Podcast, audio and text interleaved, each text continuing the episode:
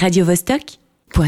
J'accueille dans les studios euh, Anna Asensio et Justine Beaujean, toutes deux programmatrices, euh, font partie du comité de programmation du Mapping Festival, le festival qui démarre euh, en trombe le, la semaine prochaine, euh, 28 avril. Bienvenue, salut Anna, Salut. salut Justine. Salut. Alors, le mapping, c'est des conférences, des workshops, des expos, des soirées clubbing. Vous serez un peu, vous serez surtout au commun, vous serez au MA, au Zoo, au Spoutnik. Le MA, c'est un nouveau lieu pour euh, le mapping? Euh, non, pas du tout. En fait, on fait euh, donc le MA étant le musée d'art et d'histoire. On fait chaque année depuis 2012. En fait, ils, ils nous ont approchés à l'époque effectivement parce que ils voulaient que ils voulaient avoir la possibilité d'accueillir une œuvre, que ce soit dans la cour ou bien du coup ils, ils mandataient aussi des artistes pour faire du mapping architectural sur la façade principale. Donc non, ce n'est pas la première fois qu'on travaille avec eux. Qu'est-ce qu'on va voir, alors, Donc voilà, c'est une œuvre, c'est une nouvelle création d'un artiste franco-belge qui s'appelle euh, Romain Tardy. Et donc, ça va être dans la cour du musée, ça va être une euh, installation lumineuse augmentée d'un vidéomapping sur la façade. Alors, installation lumineuse augmentée. euh, en, termes plus simples, c'est simplement, on va avoir une image projetée sur, euh, sur le, le Ça va être toute la, durant tout le festival ou juste pour. euh, Alors non, ça, ça va être le 29 avril, euh, donc le lendemain de notre vernissage. Et ça va être uniquement de 22h à 1h du matin. Donc c'est effectivement une image projetée, mais il y aura aussi une installation lumineuse au milieu de cette cour. D'accord. Et ensuite, question expo, on en a aussi beaucoup euh, au commun qui vont durer durant tout le, le festival. Qui sont ces artistes que, que vous avez choisis Qu'est-ce qu'on pourra, pourra voir euh, euh, côté mapping, côté euh, installation lumineuse J'ai vu qu'il y avait des histoires de miroirs aussi, des lightning un peu, on dirait qu'on est dans du 3D. On a effectivement quelques installations immersives, donc on est toujours dans la dimension très audiovisuelle. On a des artistes espagnols, euh, québécois, on a des belges, encore une fois, des coréens. Donc c'est pour la plupart effectivement des installations audiovisuelles, lumineuses, voire immersives. Donc comme je pense que tu fais allusion à l'installation de Réfi Canadol, qui est effectivement une espèce de cube euh, dans lequel il y, a, une espèce de, de- de projection sur les quatre murs et qui- on a toute une sensation d'immersion parce que voilà tout est décuplé en fait euh, par tout un jeu de miroirs en fait au plafond et, au sol. Avec ces installations, en fait, plus largement, c'est vrai qu'on est toujours euh, un peu dans l'exploration du lien entre l'espace, le visuel, le son, et on propose toujours une, une expérience en fait aux, aux visiteurs. C'est un peu ça le, but à chaque fois avec cette exposition du commun. Donc euh, voilà, c'est vraiment des œuvres qu'on va vivre en fait et, qu'on va expérimenter avec tous nos sens. Cette année, il y a un peu une particularité. Il y a une, une- installation où on va vivre la matière, la poussière, carrément. Quand on rentre, on est. Qui c'est Qu'est-ce que c'est C'est deux frères euh, belges justement, Laurence et Vincent Malstaff, qui ont créé, bah, qui sont quand même très artis, très très actifs en fait sur la scène, euh, on va dire art numérique, art contemporain, euh, qui font souvent des installations monumentales. Dans ce, dans cette installation-là, c'est vraiment, il s'agit d'un cube dans lequel ils projettent effectivement de, la, enfin, ils- ouais, qui balance un peu de la poussière dans l'espace. Le spectateur est invité à pénétrer à l'intérieur. Il est équipé d'un masque quand même à gaz pour pas être, euh, pour pas s'étouffer. Et, euh, et donc il y a une projection en fait qui vient, euh, on va dire, mettre en lumière ces particules de poussière. C'est très beau et, et poétique. C'est très.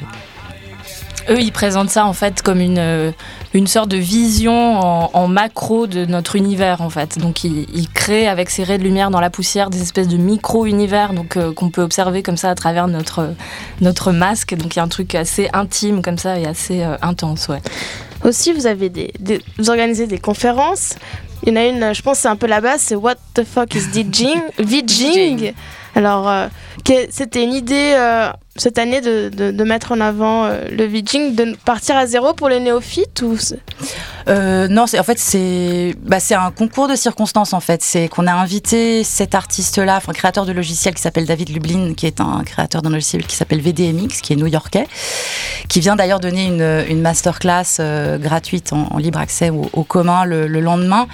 Et il avait suggéré, parce que c'est vrai que le festival est né du VJing au tout début, en 2005, et donc il revient un peu questionner tout ça. Donc quelle est la place du VJing au jour d'aujourd'hui? Comment est-ce qu'il a évolué, etc. Donc ce sera une petite conférence d'une heure euh, le, le 4 mai. le temps de, de comprendre qu'est-ce que le vidging, what the fuck is vidging. Et peut-être l'année prochaine on aura what the fuck is mapping. encore, on... et puis d'année en année on comprendra mieux ce qu'est parce qu'on voit en plus ces artistes un peu des geeks artistes. Au final, il y a beaucoup de techniques. Enfin, vous avez beaucoup de workshops quand même, ça, comme chaque année. Euh, quelles sont un peu les nouveautés de ce côté-là euh, pour, euh, pour les artistes, pour les gens qui seraient intéressés à participer bah, c'est vrai que le volet workshop est toujours un volet euh, très très important, donc qu'on développe euh, maintenant depuis 3-4 ans au, sein du festival. Donc cette année, on a en fait plusieurs choses. On a un programme euh, de 5 workshops qui sont sur inscription préalable avec un nombre limité de, participants, qui sont autour de thèmes très divers. Il y en a un qui se passe à la fonderie Kugler, qui aborde toutes sortes de comment manipuler en fait des systèmes lumineux, donc euh, à travers plein de formes différentes. Euh, voilà, ça va être assez large. On en a un autre, par exemple, autour de la réalité euh, virtuelle, donc où on pourra explorer la visualisation du son dans un environnement de réalité virtuelle. Donc ça, c'est assez pointu, en effet. Et euh, en marge de ces workshops, bah, on a aussi justement cette année la nouveauté, c'est ces masterclass euh, qu'on propose tout au long du festival au commun et qui eux sont gratuits en accès libre, donc pas besoin de s'inscrire, tout le monde peut venir euh, voilà, pour assister à ces masterclass et on aura toutes sortes de logiciels et de technologies aussi qui seront présentés tout au long du festival. Eh bien, ça me paraît un, bon programme. Vous avez aussi, je vois ici dans, dans, le programme, on parle de Culture in a World of Boots. On va parler des. des c'est une conférence, une présentation euh, sur un peu les, les petits robots. Qu'est-ce que c'est euh, pourquoi c'était programmé cette année euh C'est chaque année on collabore avec la aide en fait. Mhm. Euh, donc ça c'était un sujet qui, qui, leur tient particulièrement à cœur. Chaque année ils abordent des sujets différents. Donc là ils invitent en fait Joël Vacheron et Marie Lechner qui est qui est vraiment une, journaliste euh, spécialisée dans tout ce qui est numérique et particulièrement à tout ce qui est ces, ces, ces, thématiques de, de, robots et de, de, généra enfin de ouais, travail génératif. Eh bien, on va peut-être faire euh, un break musical parce qu'on parlait de robots, de boots et on a Dead, euh, Dead Beats qui, qui est cet artiste euh, que vous avez programmé. Pourquoi ce morceau vous, l'avez choisi pour qu'on le passe à l'antenne Deadbeat, en fait, parce qu'on a une programmatrice musicale qui n'est malheureusement pas là euh, aujourd'hui pour mieux en parler, mais c'est un artiste qu'on voulait programmer en fait depuis quelques temps, qui est un artiste québécois qui est installé à Berlin depuis depuis longtemps. Il est, bah, il est très, bah, moi j'aime, moi j'aime personnellement beaucoup. Il est quand même très dans ce son un peu dub techno que personnellement j'aime beaucoup. À ses côtés, euh, ce soir-là, il y aura aussi Shackleton, donc ça c'est prévu pour le vendredi 6 mai au Zoo. Eh bien, je propose qu'on écoute Deadbeat et après on, va faire un petit euh, saut euh, dans le clubbing du mapping.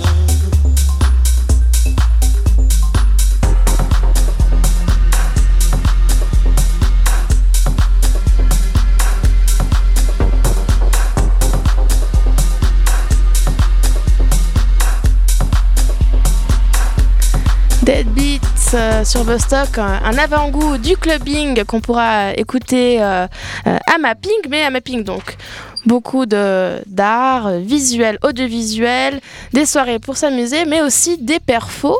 Peut-être on pourrait nous toucher quelques mots sur ces performances artistiques qu'on pourra voir à, à Mapping. Effectivement, chaque année, on accueille des projets de performance audiovisuelle. Donc, on a une première soirée au Spoutnik avec euh, Paul Prudence et Tomonaga Tokuyama, qui est une toute nouvelle création. Euh, on a aussi au Spoutnik donc une euh, performance, on va dire, immersive et participative en fait qui est à jauge limitée 16 personnes à la fois. C'est un projet si je peux dire de comment dire projection faciale. C'est assez difficile à, expliquer mais en tout cas j'encourage vraiment à chacun de venir euh, voir ce projet là euh, et de venir l'expérimenter aussi parce qu'on est vraiment dans l'expérience encore une fois. C'est un projet assez obscur. Moi personnellement j'avais jamais vu un truc pareil et je pense que ça vaut la peine.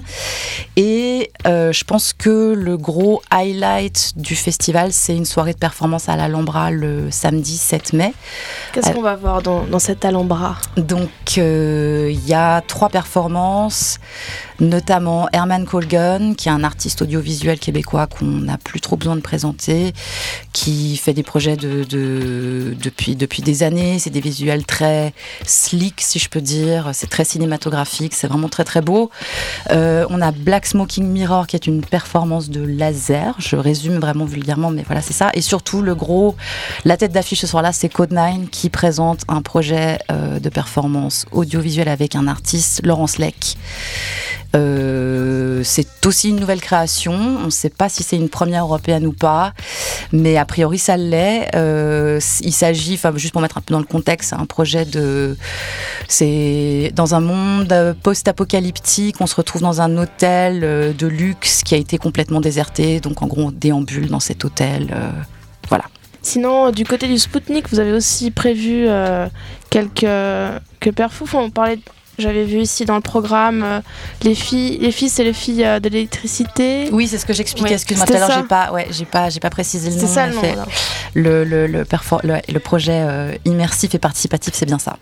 Voilà, donc sinon aussi, à part, à part les, les, perfos, donc on a aussi une soirée en fin qui vient conclure un peu ce festival, enfin une soirée, un goûter, le goûter merveilleux. C'est pour les enfants ou c'est pour les, les, pour les, enfants qui a, les grands enfants Qu'est-ce qui se passe dans ce goûter merveilleux? Est-ce qu'on arrive dans le monde d'Alice au pays des merveilles alors c'est à peu près ça, ouais, en fait. C'est tout à fait ça. Non, c'est vraiment l'idée. C'est voilà, ça se passe dimanche après-midi, donc effectivement en, fin de festival. Euh, c'est une collaboration qu'on fait. En fait, le goûter merveilleux, c'est un concept qui existe déjà, qui a déjà eu lieu au Spoutnik euh, plusieurs fois, qui est mené par une petite équipe euh, et notamment Maude Paulien et Aurélie Doutre. Et en fait, le concept de ce goûter, c'est de venir assister à une projection surprise d'un film qui est suivi par plusieurs lives en fait euh, musicaux et euh, qui sont accompagnés aussi de visuels. Donc euh, c'est pareil, c'est un peu une expérience ce goûter. Le but c'est de venir et de pouvoir rester, de se laisser emmener en fait dans une dans une ambiance merveilleuse. eh bien, on va peut-être. J'aimerais juste faire un petit un, petit rappel sur le, mapping en Suisse. Le festival, vous êtes le seul festival en Suisse à proposer euh, ce type de, euh, d'exposition, enfin de thème, de thématique. Comment vous trouvez que ça, ça bouge en Suisse par rapport à ça? Peut-être ailleurs, d'autres artistes à Zurich euh, qui ont peut-être du mal à, montrer leur travail. Je ne sais pas comment est la scène mapping en dehors du festival bah, c'est vrai que ça prend du temps en fait. Euh, bah, nous, le, mapping existe depuis 2005, euh, mais c'est vrai que bizarrement, euh, le, on voit que le, développement de, de, la scène est, est assez lent. Il y a un musée qui vient de s'ouvrir à Zurich, qui est axé sur les arts numériques et électroniques. Donc ça, c'est une bonne nouvelle pour, pour la Suisse et pour la scène numérique quand même. Il y a aussi un lieu qui existe à Bâle qui s'appelle la House for Elektronische Kunst. Mais mis à part ça, c'est vrai qu'on reste encore euh, les seuls. Euh, pour autant, bah, on voit qu'on gagne quand même une reconnaissance euh, d'année en année, et ça c'est cool. et, voilà, et puis on a aussi une reconnaissance évidemment internationale. C'est vrai qu'on a un public aussi bien public que participants, par exemple au workshop, etc., qui vient de partout dans le monde, vraiment de tous les continents. C'est assez hallucinant. Eh bien, on va terminer sur, euh, sur ça. Merci beaucoup euh, d'avoir euh, répondu à nos questions. Je rappelle qu'on a Vostok aura une émission donc le, le 3 mai dans le cadre du festival. On va accueillir plein d'artistes, faire des interviews. Donc, on vous remercie beaucoup pour cette collaboration avec Mapping Festival. Radio Vostok.ch